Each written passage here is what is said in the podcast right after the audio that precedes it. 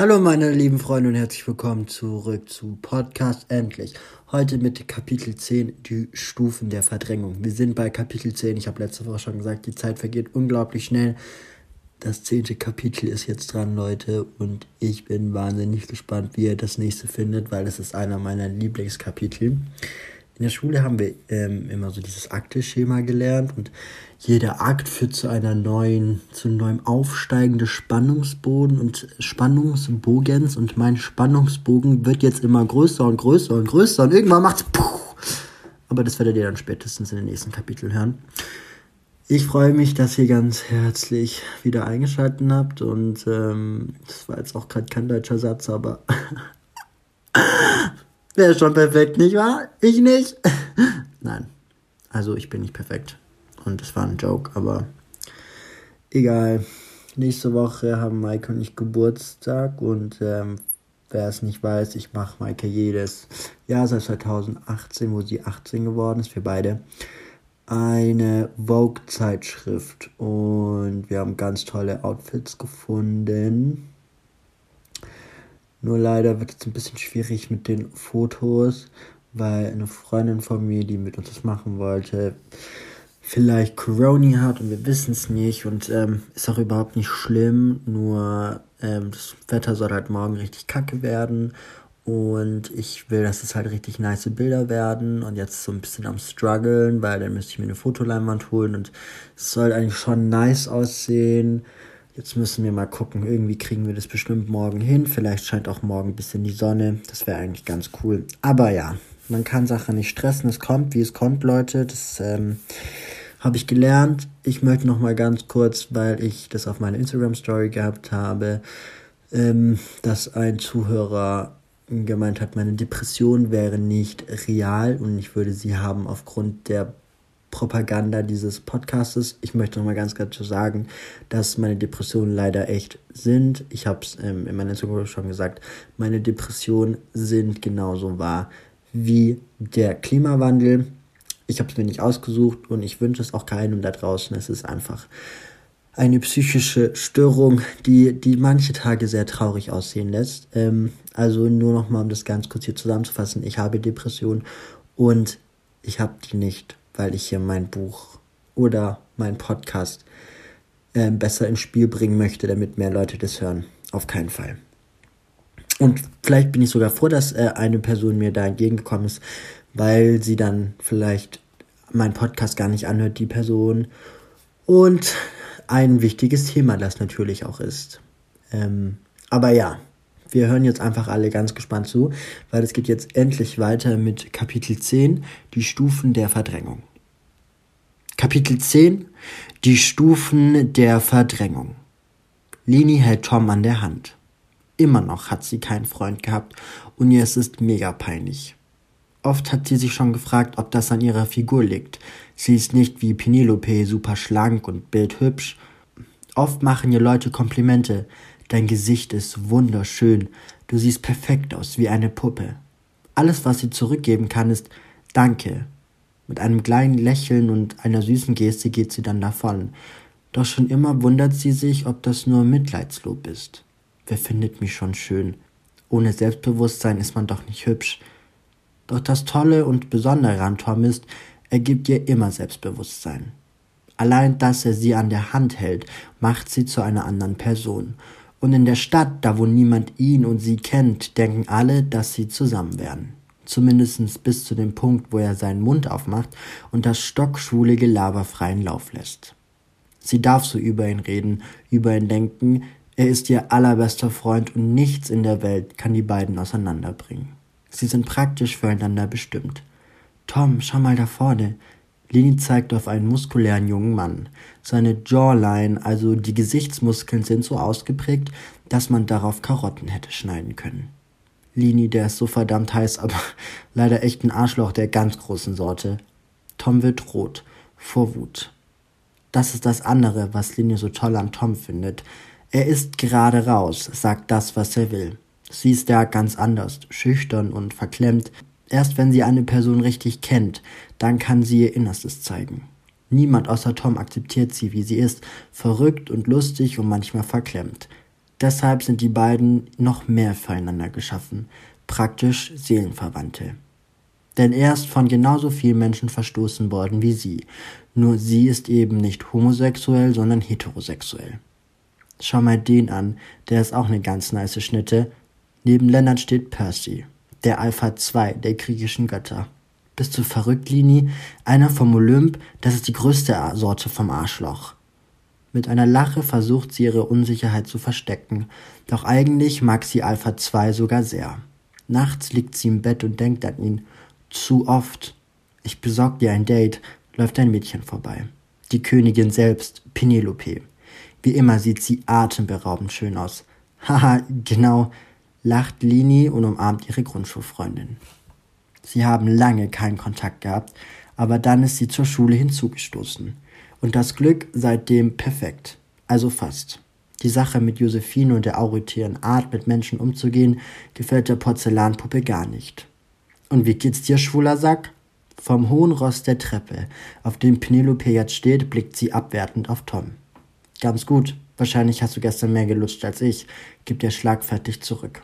Ja, Eis. Im Gegensatz zu dir probiere ich das auch mal, anstatt die ganze Zeit was anderes zu saugen. Hat's bestimmt einen guten Lehrer. Was für eine Bitch, denkt sich Lini. Doch erneut kann sie sich nicht wehren. Es ist einfach nicht ihre Art, mit Menschen zu streiten, welche ihr viel bedeuten, besonders nicht mit Penelope. Ein direkter Gang in die Hölle wäre das. Lini blickt auf Tom. Sie weiß genau, was seine Stärken sind und diese würde er jetzt spielen lassen. Im Gegensatz zu dir bin ich keine Jungfrau mehr, sowohl hetero als auch homosexuell. Und ein weiteres Beispiel für deine asoziale Art mit mir zu sprechen, du kleine Bitch, mobb ich nicht meinesgleichen. Der hat gesessen, muss Leni schmunzeln. Obwohl sie Penelope mag, ist trotzdem Tom die Person, für die sie im Inneren schlägt. Ich weiß nicht, wovon du redest, stöhnt Penelope empört. Ach ja? schlägt Tom zurück. Er geht auf die Treppe. Dieselben Stufen wie Penelope ist er jetzt. Leni kann nicht zuschauen. Zu viel Stress, zu viel Konflikt und nicht in der Schule. Sie blickt ihren besten Freund an. Betend nichts zu sagen hat er es ihr versprochen, gerade eben erst. Doch Tom wehrt ihr keinen Blick. Zu sehr ist er in Rage aus Wut und Zorn. Du kleines Stück Scheiße, tippt der Penelope auf die Brust. Leni möchte gehen, einfach weg von ihr. Doch als sie sich umdreht, ist die Treppe umzingelt. Von allen Schülern. Kein Wunder, der Bauernkönig der Schwachen legt sich mit dem Hochadel an. Ich wusste ja, dass du zu dumm bist zum Scheißen. Aber dass du jetzt auch noch an Gedächtnisschwund leidest, tut mir echt leid. Wie nennt man das? Amnesie? Vielleicht versuchst du es nochmal mit der Ehrlichkeit. Oder wohl, bei deinem Karma wirst du eher als Fußabtreter geboren. Ach ja, stimmt, das bist du ja schon bitte, dass die Scheiße, welche an dir klebt und andere abstreifen, versuchst an Menschen deiner Klasse zu übertragen. Jungfrau. Oder siehst du das anders mit Josephine? Ein Wuh geht durch die Runde. Die Jungs lachen, schlagen sich ein. Lennart natürlich an erster Stelle. Ach und übrigens, wo ist denn Lukas? Hat er dich nicht gestern noch von der Stadt abgeholt, weil du zu viel Angst hattest, mit mir und Lini zu reden? Schon erbärmlich.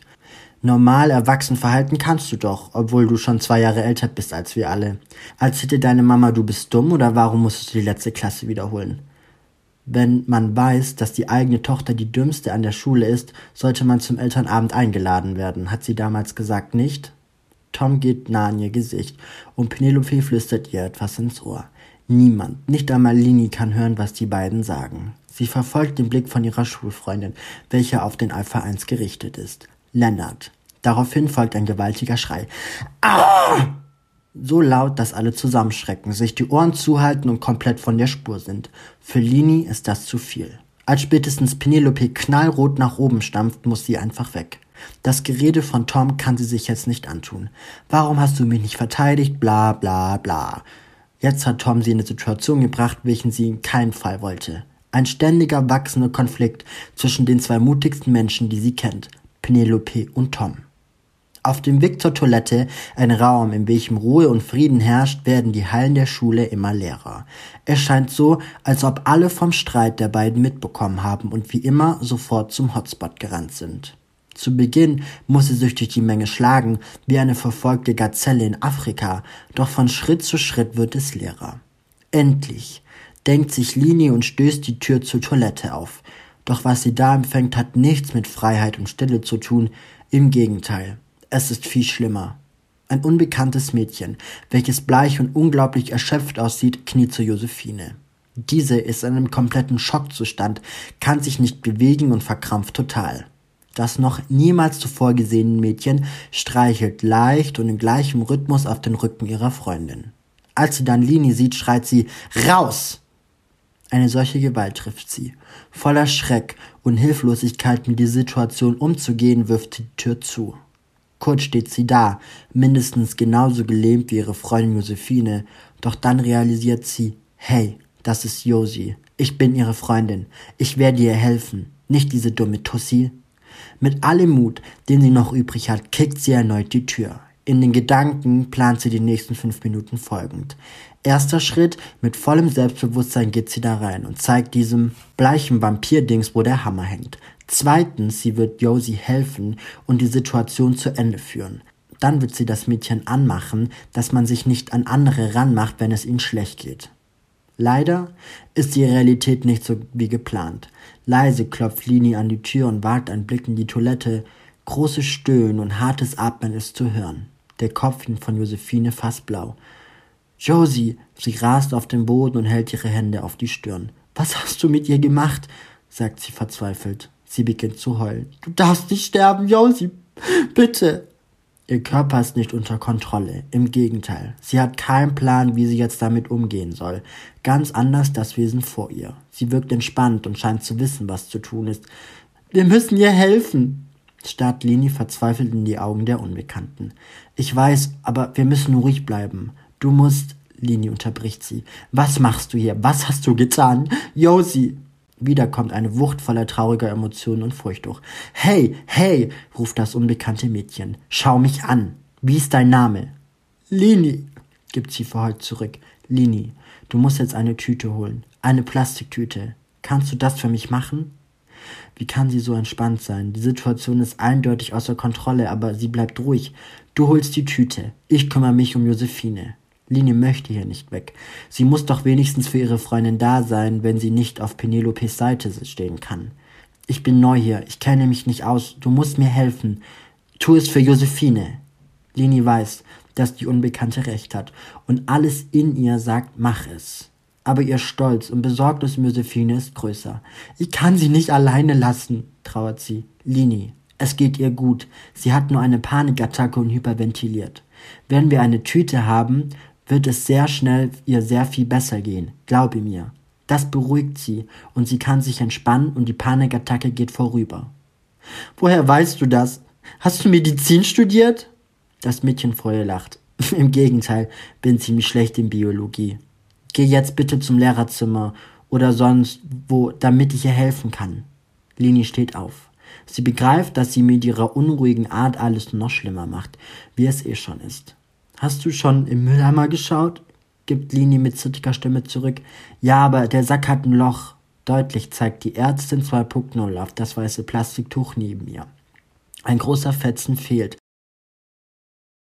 Okay, ich gehe auf die Suche. Ich, ich beeile mich. Sehr gut, danke, Lini. Der weiße Geist zwinkert ihr zu. Mit einem letzten Mal hört sie das schwere Atmen ihrer Freundin. Die Türe geht auf und vor ihr breitet sich ein weiter leerer Gang keine Schüler, niemand. Lini rennt zum Lehrerzimmer. Treppen hoch, Gänge entlang und weitere Stufen führen zum versteckten Raum, in welchem sich das Kollegium der Privatschule zum Reden und Tratschen trifft. Angekommen klopft sie wie wild gegen die Tür. Hallo? Jemand da? Ich brauche eine Tüte. Hallo? Sie weiß, wie unnötig diese Sache ist, die sie gerade eben durchführt. Niemand da drin hört sie. Lehrer haben eine extra feste Stahltür einbauen lassen, welche jeglichen Lärm von außen abschiebt. Doch Lini ist so verzweifelt. Es scheint keinen anderen Weg zu geben, als laut zu rufen und immer stärker und stärker gegen die Tür zu klopfen. Sekunden verstreichen, für sie eine halbe Ewigkeit, bis jemand endlich die Tür aufmacht. Was kann ich für dich tun? Der Sportlehrer, welcher vor ihr steht, ist jung. Erst letztes Jahr hat er sein Referendariat gemacht und alle Mädchen finden ihn heiß. Sie natürlich auch. Hallo, Herr Knödel, ich brauche eine Plastiktüte. Ganz, ganz dringend. Lini versucht sich zusammenzureißen. Nicht, weil sie diesem jungen, durchtrainierten Lehrer heiß findet, sondern weil sie nicht aufgeregt wirken möchte. Alles okay bei dir? Der Lehrer schaut besorgt. Mhm, ja, alles super. Ich habe nur Mülleimer umgeworfen und ich brauche jetzt eine Tüte. Sie kämpft gegen ihre Angst um Josephine. Alles dafür, normal zu wirken. Lass doch einfach den Hausmeister machen. Der freut sich auf die Arbeit. Der Arme verstaubt doch sonst da unten im dunklen Keller. Der Knödel zwinkert ihr zu. Nein, nein, nein, ich brauch die Tüte jetzt. Sofort. Linie wird ungeduldig. Je länger sie hier braucht, desto schlechter und schlechter wird es Josephine gehen. Sie braucht jetzt ein Erfolgserlebnis. Für sich, um gegen das schlechte Gewissen anzukämpfen, sonst nicht ihren Freunden beistehen zu können. Ja, aber ich weiß nicht, wo eine ist, also so dringend wird es ja jetzt auch nicht sein. Lini platzt der Kragen. Erneut laufen ihr Tränen über die Wangen und die Panik steigt in ihr auf. Das Adrenalin der Angst pumpt durch ihre Wehen. Blitzschnell schlupft sie unter dem breit gebauten Lehrer hindurch und kriecht ins Lehrerzimmer. Junge Dame, was erlaubst du dir? hört sie den Lehrer empört reden. Doch sie muss ihre Aufgabe erfüllen. Eine Tüte. Das Zimmer ist groß und hell. Durch weißes, Licht werden Klausurenpläne, Noten und Konferenzen klar deutlich. Lehrertische sind aneinandergereiht und Fächer überfluten voller Dokumente. Lini, komm sofort zurück! Herr Knödel steht hinter ihr. Alle Lehrer des Kollegiums, welche sich im Zimmer befinden, blicken sie erschrocken an. Sorry für die Störung, sagt sie, dieses Mal jedoch so schüchtern und undeutlich, dass niemand es versteht, nicht einmal Herr Knödel, welcher direkt neben ihr steht. Lini dreht sich im Kreis. Wie ein Laser, der durch den Raum erfasst, scannt sie nach Tüten. Dann endlich erblickt sie den erhofften Gegenstand, die Tüte. Ein Lehrer, dessen Namen sie nicht kennt, zerrt gerade an einer Rolle aus blauem Plastikstoff. Die Tüte, denkt sie sich. So schnell wie sie kann, nimmt sie ihre Beine in die Hand und geht auf den Mann zu. Dreist reißt sie die Rolle aus der Hand und packt sie unter ihren Arm. Nichts sagen geht sie aus dem Raum, wie sie hineingetreten ist. Rasant. Herr Knödelmann, das wird Konsequenzen haben. Doch in diesem Moment ist es ihr egal. Das Einzige, was wichtig ist, Josephine zu helfen. Angekommen auf dem Klo, übergibt sie die Rolle der Unbekannten. Hier, bitte, keucht sie völlig unausgeglichen und erschöpft. Sehr gut gemacht, Lini, danke, gibt sie dankend zurück. Was kann ich jetzt machen? fragt Lini. Josephine geht es noch schlechter als zuvor. Wie im Delirium redet sie Buchstaben vor sich hin, die absolut keinen Sinn ergeben. Manche Sachen sind verständlich wie ich spüre nichts mehr, meine Beine, meine Arme, doch sie muss das jetzt ausgrenzen. Sei stark und tapfer, das hilft ihr. Lini, halte bitte Josephine am Rücken und streiche sie sanft. Mhm, nickt sie tapfern. Erneut streicht sie sich eine Träne aus dem Gesicht. Mit einem geschickten Wechsel liegt Josephine in den Armen von Lini. Erst jetzt bemerkt sie, welche Vibration von dem Körper Josies hervorgeht. Wenn das Mädchen die ganze Zeit das machen musste, wie fertig muss sie denn bitte sein, gehen ihre Gedanken im Kopf herum. Mit wenigen Griffen zieht das Mädchen an der Plastiktüte und trennt ein laufendes Band von Plastik zu einem Sack. Mit großen Gesten öffnet sie diese und hält das Stück an den Mund ihrer Freundin. Jetzt tief ein und ausatmen. Josephines Augen sind immer noch voller Panik. Sie schüttelt den Kopf und murmelt, nein, nein, ich will das nicht. Es wird dir helfen, redet Leni zu ihr. Josephine lässt sich darauf ein und zusammen im Takt von 21, 22, 23 atmen Lini und Josephine und die bleiche Unbekannte. Lini blickt auf das Mädchen, was sofort wusste, was zu tun ist. Nicken schmunzelt sie ihr zu. Wir brauchen Wasser. Sie ist bestimmt dehydriert, so wie Josephine geschwitzt hat. Das Mädchen steht auf. Ich gehe schnell zu meiner Tasche, da ist meine Wasserflasche. Pass auf, dass die Tüte am Mund bleibt und sie regelmäßig ein- und ausatmet. Aber was ist, wenn sie wieder so eine Attacke bekommt? fragt Lini verzweifelt. Du schaffst das. Rede mit ihr und sag ihr, alles wird gut. Ein letztes Mal klopft sie Lini auf die Schulter und verschwindet um die Ecke. Josie, alles wird gut. Einfach atmen. Eins, zwei, drei. Josephine blickt erleichtert. Langsam, aber sicher merkt sie, dass sich ihr Brustkorb beruhigt und das Gefühl in die Finger wieder zurückkommt. Josephine kommt wieder in die alte und allmähliche bekannte Person, welche klar zu verstehen ist. Nicht nur Josephine kommt wieder zu Bewusstsein, sondern auch Lini, welche sich jetzt wieder normal verhält. Erst jetzt merkt sie, welche Qualen sie gerade eben durchlebt hat und welcher Stress die letzten zehn Minuten auf ihr gelegen hat. Lini, danke, dass du für mich da bist, strahlt Josephine glücklich, aber auch erschöpft. Ich bin immer für dich da, Josie, das weißt du doch. gibt sie Lini einen Kuss auf die Wange. Minuten vergehen, alle Körperteile sind wieder unter Kontrolle und das panische Mädchen setzt sich auf. Geschwächt und ziemlich fertig sieht sie aus. Erst jetzt realisiert Lini, dass Make-up von Josephine komplett ruiniert und zerstört ist. Ich bin so hässlich. Ich will niemand haben, schlucht Josephine. Sag sowas nicht. Momentan ist dein Gesicht ein bisschen aufgequollen und deine Wimperntusche verschmiert. Nichts, was man in drei Sekunden erledigen kann. Lini steht auf und greift nach der gelben Tasche von Josie, welche in der Ecke der Toilette liegt. In einem kleinen Beutel sind jegliche Art von Schminkutensilien vorhanden. Ah, das Paradies, lacht Lini. Das freut mich, von der Schminkgöttin zu hören. Lini setzt sich wieder auf den kalten Fließboden. Göttin, sie hat mich Göttin genannt. Vielleicht habe ich doch eine Chance auf einem auf dem Olymp, denkt Lini sich. Schnell und geschwind hantiert sie. In weniger als drei Minuten sieht Josephine perfekt aus. So können wir wieder unter die anderen gehen. Komm, ich helfe dir hoch, geht Lini zu Josie zurück, welche wieder steht. Gerade als die beiden Freundinnen aus der Tür gehen wollen, steht wieder das unbekannte Mädchen vor den beiden. Mit einer großen Wasserflasche strahlt sie glücklich. Du stehst ja schon wieder, Josephine. Erleichtert reicht sie die Wasserflasche der noch vor wenigen Minuten am Boden zerstörten Person. Dankbar nimmt Josephine das Wasser an und nimmt mehrere große Schlücke. Oh Mann, wie kann ich dir nur danken, spricht sie erleichtert. Solche Selbstlosigkeit ist in der Schule echt rar, spricht Lini. Sie kann gar nicht in Worte fassen, wie glücklich sie einfach ist, endlich Josephine wieder auf den Beinen zu sehen. Was wohl passiert wäre, wenn das bleiche Mädchen nicht auf die Toilette gegangen wäre, denkt sich Lini, doch schnell verwirft sie den Gedanken. Zum Glück warst du da, nimmt Lini das Mädchen in die Arme. Und sorry, dass ich vorhin so unverschämt war. Ich bin in solchen Situationen völlig außer Kontrolle. Beschämt blickt sie Josephine an, welche lächelt. Hey, nicht jeder kann so heldenhaft reagieren wie. Gerade möchte Josephine den Namen ihrer Rettung aussprechen, doch dann blickt sie das bleiche Wesen an. Und Lini fällt es jetzt auch auf. Sie wissen nicht einmal, wie das Mädchen heißt, das so heldenhaft reagiert hat. Gerade als Leni das Mädchen antippen will, um ihren Namen zu erfahren, ertönt ein lautes Signal durch die Lautsprecher. Es ist der Sekretär, den alle hassen.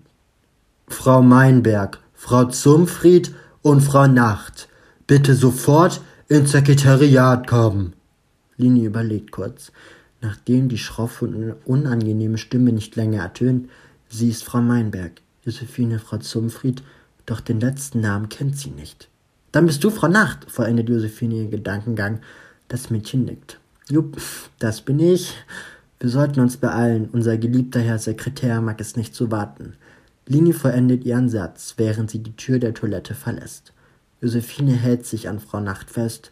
Sie ist immer noch geschwächt, welches man ihr aber nicht ansieht, aufgrund ihrer perfekten Fähigkeit, Menschen schön zu machen. Super erster Tag und direkt beim Rektor. Ich sollte schon längst in Bio sein, ärgert sich das Mädchen mit dem Nachnamen Nacht. Geil, dann sind wir alle zusammen in Biologie, grinst Josephine. Lini weiß nicht genau, wie sie das finden soll. Irgendwie ist sie dankbar, dass die Nacht da war, aber irgendwie ist es, dass es ein Gefühl von Warnung in ihr aufkommt. Das sogenannte Bauchgefühl, von welchem Tom immer redet. Egal was du tust, höre auf dein Bauchgefühl. Alles in ihr spricht gegen dieses Mädchen, aber das, was sie für ihre Freundin gemacht hat, ist einzigartig, mutig, tapfer und außergewöhnlich gewesen. Vielleicht ist es auch Neid, der in ihr wächst, weil dieses Mädchen so handeln konnte, wie sie es niemals für möglich gehalten hat und vor allem ihrer guten Freundin in einer halben Stunde mehr geholfen hat, wie sie jemals werden kann. Wird bestimmt entspannt mit euch Mädels, lacht die Nacht froh. Yay, wird bestimmt super toll denkt Leni sich mit voller Ironie. Denk an ein Bauchgefühl, hört sie Tom in sich hören. Erneut halt es durch die langen Gänge. Folgende drei Frauen sofort herkommen. Nacht zum Fried Meinberg. Ja, wir kommen doch schon, sagt Lini genervt und läuft zusammen mit ihrer Freundin und einer Person, bei der sie sich noch nicht sicher ist, ob Freundin oder Feindin, in den Horrorabteil der Schule, dem Rektorat.